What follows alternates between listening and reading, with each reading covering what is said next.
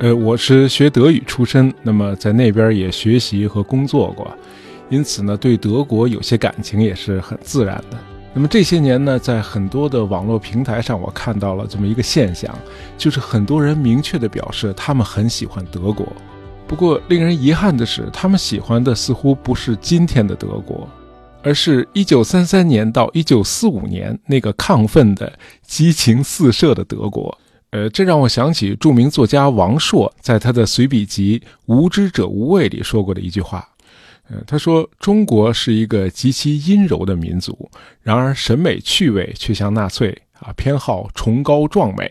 那么，在纳粹德国确实盛行了一种很特殊的美学。呃，那会儿是为了唤起人们狂热的集体意识和国家意识。那么，纳粹在举办大型活动的时候，一定要营造出宏大的视觉冲击力。”啊，连葬礼都不例外。一九四二年六月九日这天啊，纳粹德国就精心策划了一场声势浩大而又悲怆凝重的葬礼。呃，纳粹德国年轻的秘密警察头子啊，时年三十八岁的国家安全总局局长海德里希的遗体，在这天被隆重安葬。那么当天，整个德国都在降半旗。呃，除了一面面红色的纳粹万字旗，整个柏林更是被一片呃庄重肃穆的黑色所笼罩。呃，街道的两旁站满了送葬的人群。葬礼上，海德里希的棺材停放在帝国总理府的大厅里，啊，周围摆满了鲜花。呃，头戴钢盔的党卫军仪仗队守护在棺材前。呃，下午三点，希特勒率领纳粹德国的党政军宪特啊众位大佬来到现场，柏林爱乐乐团奏响了瓦格纳的《众神的黄昏》。呃，这时候葬礼正式开始。党卫军首脑希姆莱发表长篇悼词，缅怀海德里希一生的功绩，啊，称他是国家社会主义的烈士。啊，是所有德国人学习的楷模。尽管他取得的成就，后人可能难以企及。啊希姆莱号召德国人为海德里希报仇，彻底消灭我们祖国的敌人。好，这个海德里希为什么会得到纳粹德国领导层如此高的殊荣呢？他都干了些什么呢？他又怎么会在三十八岁的时候就英年早逝呢？呃，二零一六年，捷克与英法美等国合拍了一部惊悚大片，叫《类人猿行动》。呃，这部影片真实再现了很可能是历史上代价最为昂贵的一次刺杀行动。那么，刺杀的目标就是海德里希。呃，在这次事件中啊，阴谋、刺激、绝望、献身精神和残酷的报复全都有了。呃，这再一次证明，历史往往比小说里描写的情节还要惊心动魄。好，我们暂时回到那个葬礼。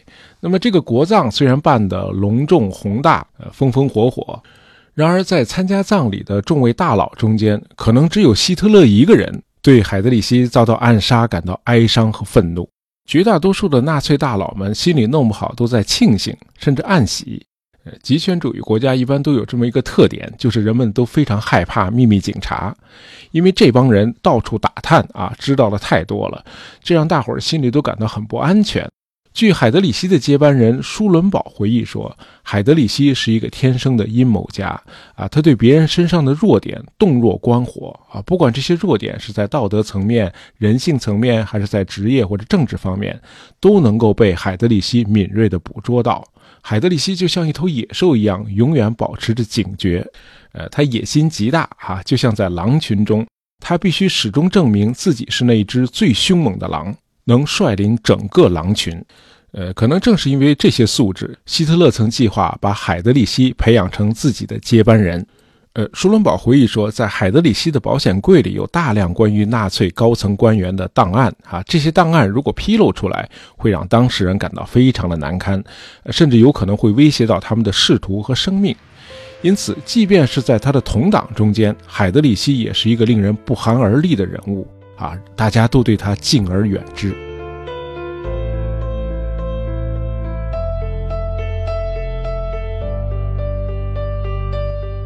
我们简单介绍一下这个海德里希啊。海德里希于1904年3月出生在德国中部的哈雷地区啊。他父亲布鲁诺是一位自学成才的作曲家和歌剧演员。那么受家庭的影响，海德里希最出色的业余爱好就是拉小提琴。而且他终生都酷爱音乐啊，音乐素养甚至可能超过了他父亲。海德里希的父亲始终没有能够在作曲方面啊表现出足够的才华，而且由于出身卑微，呃，这个家庭似乎很难进入当地的上流社会。呃，最让他们家感到困扰的是，一直有这么一个街坊四邻都坚信不疑的谣言，说海德里希家有犹太血统。啊，其实这个谣言纯属子虚乌有。啊，是这样，海德里希的爷爷去世后，他奶奶就改嫁了。那么这个后爷爷是一个锁匠啊，姓 Zeus。啊，其实这个锁匠呢不是犹太人，而且他和海德里希的父亲也没有血缘关系。然而，由于很多犹太家庭都姓 Zeus，于是呢，大家就认定海德里希家是有犹太血统的。呃，当时反犹主义在德意志帝国几乎已经是个社会共识了。啊，德国在19世纪开始了高速的工业化，那么这就给原有的旧社会秩序带来了很大的冲击。因为原来德国传统的中产阶级主要是小商人、农民和小手工业者，而进入工业化以后，这些人就被新兴的中产阶级取代了。啊，所谓新兴的中产阶级，主要是一些受过良好教育、有专业知识的人，呃，他们大多数是在工商业和金融领域服务。而他们中间有很多人都是犹太人。那么，由于工业化带来的贫富差距和一系列的经济和社会变革，使得传统的中产阶级丧失了原有的行会特权和农业社会带给普通人的安全感以及满足感。因此，人们普遍的抵触工业化，那么也抵触工业和金融业的那些受益者啊。于是，矛头就指向了犹太人，呃，他们就成了招人讨厌的现代工业社会的象征。人们认为。正是这些犹太人让德国社会有了剥削、压迫和阶级冲突，因此德国要想实现社会和谐和公正，就必须清除所有的犹太人，恢复纯净的日耳曼种族。那么，在这种扭曲的意识形态氛围中，那么可以想见海德里希一家所承受的外部压力有多大。啊，尤其在学校里，海德里希和他的弟弟经常遭到同学们的排挤和围攻。啊，因为孩子们也受大人的影响，也都是反犹的。呃，慢慢的，这个海德里希就变成了一个喜怒无常的独行侠。一方面，他不厌其烦地澄清自己不是犹太人，而且他比任何人都更憎恨犹太人。同时呢，他又尽力地通过在课堂上和运动场上的出色表现来证明自己比其他的同学更优越。啊，海德里希毕生的追求就是在各个领域都胜过他人啊，小提琴、击剑、马术、赛艇啊，当然也包括性生活。一九二二年，时年十八岁的海德里希参加了德国海军。然而六年后，由于性生活不检点，海德里希中尉被海军开除了，他失业了长达三年之久。呃，我们知道，无论是成功还是失败，都会左右我们对周围世界的看法。成功者的眼里通常都是一个友好的世界，而失意者却愿意看到世界发生急剧的改变。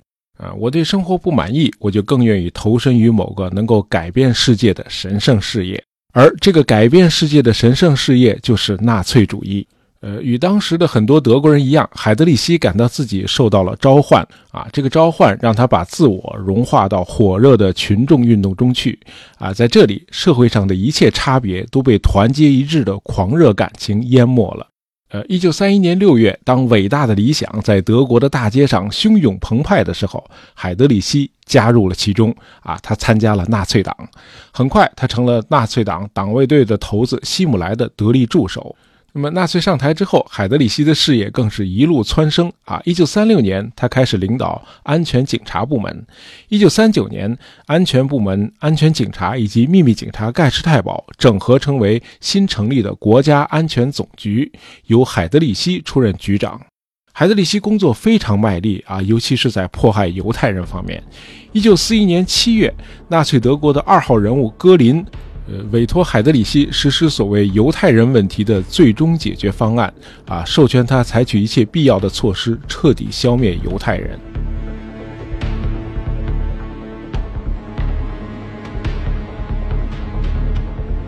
那么第二年一月，海德里希主持了臭名昭著的万湖会议，啊，在这个会上讨论犹太人问题的最终解决方案。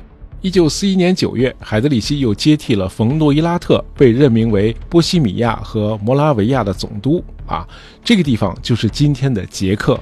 呃，当时希特勒认为前任总督冯诺伊拉特对捷克人的统治过于宽松，那么这样做反而让捷克人蹬鼻子上脸啊！那里的反德情绪正在日益高涨，经常出现罢工和破坏活动，因此把海德里希派到布拉格是为了加强对捷克占领区的统治，打击那里的抗德运动。啊，捷克一直是纳粹德国一个重要的武器和装备生产地，那么对维持德国的战争机器是极其重要的。希特勒真的没选错人啊！海德里希到任后不久，就残酷而有效地打击了当地的抵抗运动。啊，海德里希在 Theresienstadt 建立了一座大型集中营，关押反德分子和犹太人。呃，我们从捷克人后来给海德里希起的一堆绰号，就能够看出他当时的镇压措施是多么的残酷。呃，海德里希的外号包括布拉格屠夫啊、金发野兽，还有刽子手。然而，海德里希也不仅仅是个刽子手啊，收买人心，他同样玩的得心应手。啊，比如他曾亲自主导了一项旨在提高捷克工人工资的政策，啊，甚至把捷克工人的收入提高到了德国的水平。那么，这类安抚怀柔的政策非常的有效。在后来的六个月里头，啊，捷克境内抵抗德国的破坏活动一下子就减少了四分之三，啊，几乎没了，啊，这就是为什么海德里希每次出行的时候从不带警卫，啊，总是和他的司机一起乘坐一辆敞篷汽车招摇过市，啊，以显示他对占领区的统治充满了信心。那么，二战期间，几乎所有被纳粹德国占领的欧洲国家啊，都在英国伦敦设立了流亡政府，捷克也不例外。捷克流亡政府的总统叫贝内斯。呃，你如果是这个贝内斯啊，一九四一年的时候，你环顾一下欧洲大陆啊，你会觉得很尴尬，因为在其他被纳粹德国占领的国家，比如波兰、法国、南斯拉夫和希腊，那些国家的抵抗运动一直很活跃。然而，在一九四一年的捷克，一切都显得那样的平静。捷克人仍在不断地为纳粹德国生产大量的军备物资。那么，在这种背景下，设在伦敦的捷克流亡政府认为，必须做点什么来激发一下捷克民众的抗德意志啊，同时向全世界证明捷克的抵抗决心啊。那么，刺杀海德里希的计划就是在这个背景下开始筹划的。本来是计划于一九四一年十月二十八日捷克斯洛伐克独立日那天干掉海德里希，啊，由捷克情报部门的负责人摩拉维茨和英国特别行动部 S.O.E 的古比斯准将共同策划和组织这次行动。呃，行动代号是“类人猿”。那么，摩拉维茨从两千多名流亡在英国的捷克斯洛伐克士兵中挑选了二十几个人，啊，把他们送到英国特别行动部设在苏格兰的一个训练中心受训。那么最后，在他们中间选中了加布奇克准尉和斯沃波达上士两个人，由他们主要负责暗杀行动。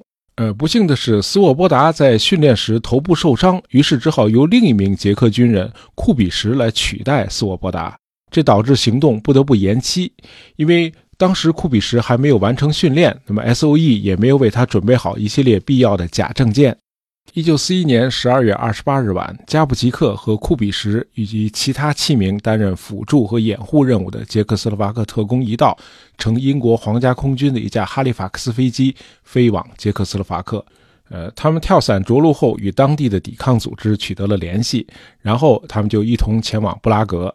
在布拉格安顿下来后，加布奇克和库比什把暗杀海德里希的计划告知了当地的抵抗组织。抵抗组织领导人听了之后大吃一惊，他们立刻电告在伦敦的捷克斯洛伐克流亡政府，恳求他们取消这次行动，理由是刺杀海德里希对盟军没有任何用处，而刺杀之后德国人可能实施的报复会给捷克人民造成不可估量的伤害。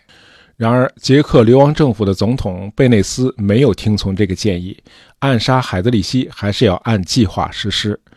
加布奇克和库比什最初的计划是在火车上刺杀海德里希，后来发现不可行。那么第二个方案是在从海德里希的家通往布拉格的一条森林公路上设伏杀死他，但是考虑到在郊外车速会比较快，很难保证准确射杀，那么这个方案也取消了，那就只能在布拉格的市中心下手了。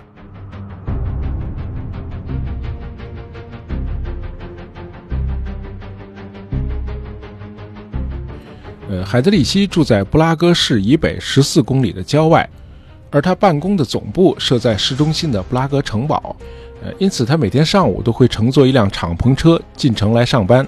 啊，车上就他和司机两个人，司机是一个党卫军的低级军官，叫克莱因。呃，进入市中心之后，车子会经过一个有轨电车站。那么这里呢是个下坡加急转弯，因此海德里希的车从这里向西转的时候都会减速。那么两名杀手加布奇克和库比什就等在这个转弯处，另外还有一名叫瓦尔西克的队员在前方一百米处。当海德里希的车开过来的时候，他会向两位杀手发信号。呃，一九四二年五月二十七日上午十点三十分。海德里希的那辆绿色的奔驰 320B 敞篷车正在接近伏击地点。两分钟后，车子开到了那个弯道。啊，当这辆车减速并准备拐弯的时候，加布奇克掀开了盖在他胳膊上的雨衣，露出了他的斯登冲锋枪。他举起枪，试图在近距离射杀海德里希，但是很不幸，枪卡壳了。呃，在场的四个人全都愣了。啊，这四个人就是两名杀手加布奇克和库比什，以及海德里希和他的司机克莱因。啊，正好四个人嘛。那么就在这个时候，海德里希犯了一个致命的错误。按理说他应该让司机猛踩油门，加速逃离现场。然而他没有这么做。啊，大概还是他那个愚蠢的自我优越感在作祟。啊，小样儿，就你们俩还想暗杀我？海德里希居然从座位上站了起来，拔出他的卢格手枪，同时他大喊着让司机把车停下来。啊，这司机克莱因也是真听话，那辆奔驰敞篷车立刻就停了下来。那么库比什一看加布奇克的枪卡壳了，他立刻从公文包里掏出了一枚经过改装的反坦克手雷，朝汽车就扔了过去。那么由于慌乱，在这么近的距离里头，手雷居然没有扔进车里，而是落在了车轮上。啊，尽管如此，手雷引爆的时候还是炸伤了海德里希。手雷的碎片撕裂了奔驰车的右后车身。那么这样，弹片、汽车内饰的碎片以及纤维都打进了海德里希的体内，海德里希的脾脏和肺部都严重受损，肋骨也骨折了。那么杀手库比什的面部也被弹片击中，受了轻伤。呃，爆炸震碎了停在路对面的电车的车窗，弹片甚至还击中了几名乘客。呃，两件折叠好放在奔驰车后座上的党卫军军服也被爆炸的气浪卷起，后来垂落在电车的电线上。那么街上的人们四散奔逃啊，场面一片混乱。海德里希和他的司机克莱因拔出手枪，跳出了被炸毁的奔驰车。显然，这俩德国军人比两个杀手冷静多了啊！要知道，海德里希这会儿已经受了重伤了。呃，当然，我们在后面还会看到加布奇克和库比什这两名捷克斯洛伐克特工所表现出来的非凡的勇气。好，我们继续说。那么下车之后，党卫军司机克莱因冲向库比什，呃，手雷爆炸之后，这个库比什就踉踉跄跄地靠在街边的栏杆上。这个时候，海德里希举枪冲向了加布奇克。自从斯登冲锋枪卡壳之后，这加布奇克就一直站在那儿发呆。啊，毕竟是第一次从事特工行动啊，完全没有经验，人整个都傻掉了。啊，还是库比什反应快一点，他跳上他的自行车，一边蹬一边用他的科尔特手枪向空中射击，好让街上的人群散开，给他让路。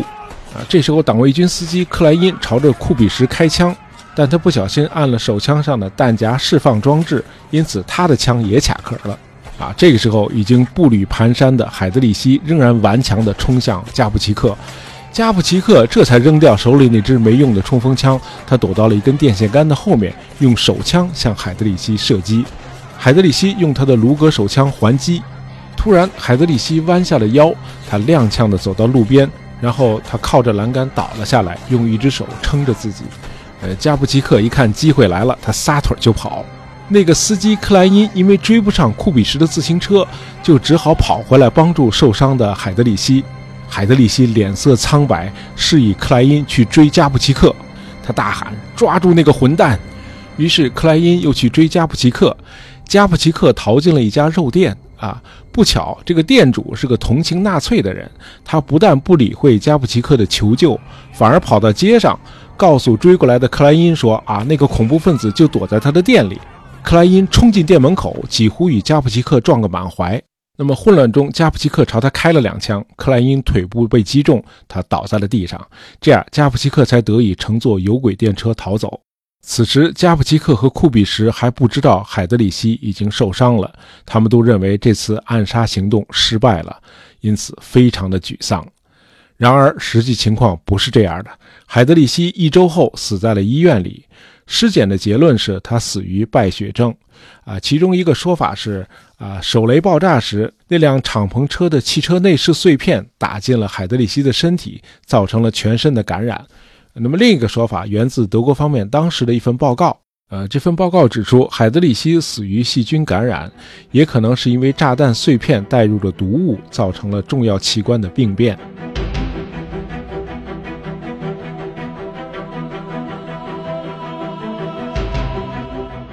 希特勒在暗杀的当天就下令对事件进行调查，并实施残酷的报复。他主张杀死一万名政治上不可靠的捷克人。然而，在征求了党卫军首脑希姆莱的意见之后，这个想法还是放弃了。啊，因为前面说了啊，捷克是德军的一个重要军工产地，那么在这儿滥杀无辜会降低这一地区的工业产能。尽管如此，后来还是有一万三千多人被秘密警察逮捕，其中包括库比什的女友安娜·玛丽诺娃。呃，这个姑娘后来死在了德军设在毛特豪森的集中营。那么，大约有五千多人在报复行动中被纳粹杀害。纳粹情报部门错误地认为海德里希的遇刺案与一个叫利迪策的村庄有关。啊，一份盖世太保的报告认为利迪策是刺客的藏身之处。呃，因为据了解，流亡在英国的几名捷克军队的军官啊，都来自这个利迪策村。呃，一九四二年六月九日，德国人对利迪策村实施大屠杀，一百九十九名男子被杀害，一百九十五名妇女被送进了哈芬斯布瑞克集中营。有九十五名儿童被抓啊，这些儿童中有八十一人后来在灭绝营的毒气车里被杀害，剩下的孩子被一些德国家庭收养。呃，整个村庄被烧毁，废墟也被夷为平地。那么，利迪策村大屠杀之后，又过了好几天，秘密警察仍然没有找到刺杀海德里希的真凶。呃，那几名捷克斯洛伐克的特工先是躲在了布拉格的两家人家中，后来又转移到了布拉格一座东正教教堂里避难。不幸的是，有个叫丘尔达的抵抗人员向盖世太保自首了。于是，秘密警察根据他提供的线索锁定了那座教堂。第二天，也就是六月十八日，七百五十多名党卫军士兵开始围攻这座教堂，但是很不顺利。躲在里面的七名捷克斯洛伐克特工坚决不投降。在前两个小时的枪战里头，有两名特工在教堂的祈祷室里被打死。那么，其他五个人后来转移到了教堂的地下墓室里，啊，接着库比什因为伤势过重也牺牲了。党卫军后来试图用催泪瓦斯逼特工们出来，没成功。接着，他们又往墓室里灌水。那么，几名特工在子弹打光之后，全部在墓室里自杀身亡。战斗结束后，那个叛徒丘尔达在尸体中辨认出了加布奇克和库比什这两名刺客。那么，党卫军关于这场战斗的报告只是轻描淡写的提到有五名德国士兵受伤，啊，这德国党卫军其实非常的丢脸啊！要知道，在教堂里的七名捷克斯洛伐克特工只有手枪，而进攻的七百多名德军有机枪、冲锋枪、手榴弹、催泪瓦斯，还有消防队的水龙头。呃，尽管如此，这个战斗几乎打了一整天，呃，这七名捷克斯洛伐克特工的勇气确实令人敬佩。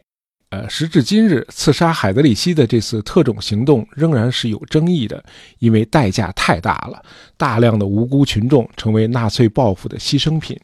呃，不过应该公正地说，无论是捷克斯洛伐克流亡政府，还是英国特别行动部 S.O.E，都不大可能预见到，呃，德国人会如此疯狂地使用连坐滥杀无辜。啊，连坐这个德语词 Zippenhaft，我以前居然没学过。哎，就是看了这本《刺杀海德里希》才学会的。那么事件结束后，英国首相丘吉尔被纳粹如此疯狂的报复行动激怒了。呃，他建议纳粹每摧毁一座捷克村庄，英军就得铲平三个德国村庄。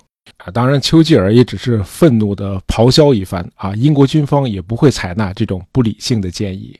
好，今天的节目就到这儿啊。我们有位听友叫 H 呼呀。呃，他曾希望我们能够讲一些二战的小故事。那么，希望你喜欢今天这期节目。好，我们下期再见。